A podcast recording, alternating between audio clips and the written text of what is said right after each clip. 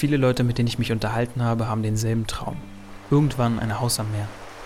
Warum träumen wir davon und woher kommt die extreme Anziehungskraft auf uns Menschen? Die psychologischen Gründe, die das hat, schaue ich mir später an. Zuerst will ich wissen, wie das Meer besungen, bedichtet, gemalt, kurzum von uns Menschen dargestellt wird. Das Meer mit seinen Stränden, Häfen und Schiffen taucht in der Kunst immer wieder als Motiv auf. Es ist ein Sehnsuchtsort und symbolisiert aber auch Aufbruch, Naturgewalt und Harmonie. Der Maler Claude Monet wuchs in der Hafenstadt Le Havre auf und hat eine besondere Liebe zum Meer. Am liebsten wäre ich immer am oder auf dem Meer und wenn ich sterbe, möchte ich an der Boje begraben werden, soll er gesagt haben. Und auch das Haus am Meer taucht hier immer wieder auf. In der Musik wird es manchmal als Metapher für einen Gefühlszustand genutzt. Und teilweise ist es ein ganz klares Ziel, nach dem Motto, wenn mir alles zu viel wird, hau ich ab und fahr ins Meer. Drei Tage am Meer und ich weiß wieder wer ich bin. Ja, Bubu, wir sollten wieder mal ans Meer fahren. Hol mein Akku, flieg ans Meer. Yeah, yeah, yeah. Will ein Haus am Meer mit 30 Stunden nicht übern Kudamm fahren. Wald und Berge sind erholsam, aber viele bevorzugen das Meer, um zu entspannen. Wissenschaftsjournalistin Eva Tänzer erklärt es so.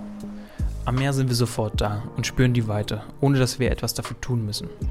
Bei den Bergen ist es in der Regel anders. Die Berge fordern uns mehr Aktivität ab. Wir müssen wandern, klettern. Man erholt sich erst nach getaner Arbeit. Der Strand, das Meer ist Ankommen und Dasein. Warum ist das Meer eigentlich ein Sehnsuchtsort? Es ist der perfekte Kontrast zu unserem oft stressigen Alltag in zugebauten Städten. Die Freiheit, die wir beim Blick aufs Meer verspüren, liegt auch daran, dass es nicht so einfach zugebaut werden kann. Psychologen sagen, dass diese Weite dazu beiträgt, dass unsere Gedanken besser fließen und wir neue Ideen bekommen. Es entspannt uns, wenn wir uns neben dieser Naturgewalt klein und unbedeutend fühlen können. Probleme, die uns davor gestresst haben, kommen uns nicht mehr so wichtig vor. Unsere Sinne werden angesprochen. Wir riechen, hören und sehen das Meer. Beim Laufen über den Strand fühlen wir den Sand an den Füßen und schmecken die salzige Luft. Außerdem entspricht das Rauschen der Wellen unserem Atemrhythmus und wirkt dadurch ebenfalls entspannt.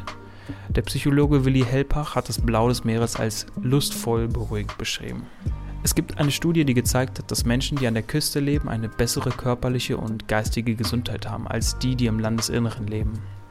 Psychologen sagen aber auch, dass die pure Nähe zum Gewässer uns nicht besser fühlen lässt. Es kommt darauf an, ob wir uns mit der Natur verbunden fühlen.